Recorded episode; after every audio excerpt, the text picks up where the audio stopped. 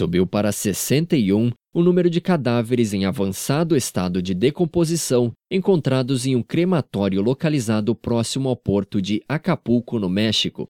O Exército, a Polícia Federal e a Gendarmeria mobilizaram um grande contingente depois de receber uma denúncia anônima alertada pelo cheiro que saía do crematório.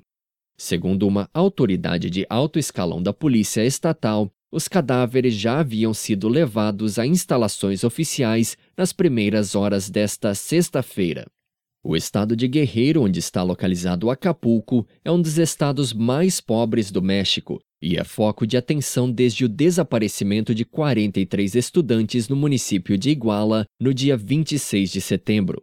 O governo mexicano nega a participação do exército neste episódio atroz que chocou a comunidade internacional.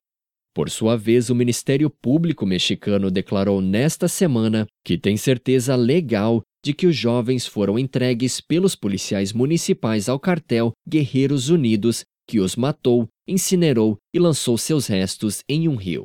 Os pais dos jovens que seguem desaparecidos se negam a aceitar esta versão diante da falta de provas científicas.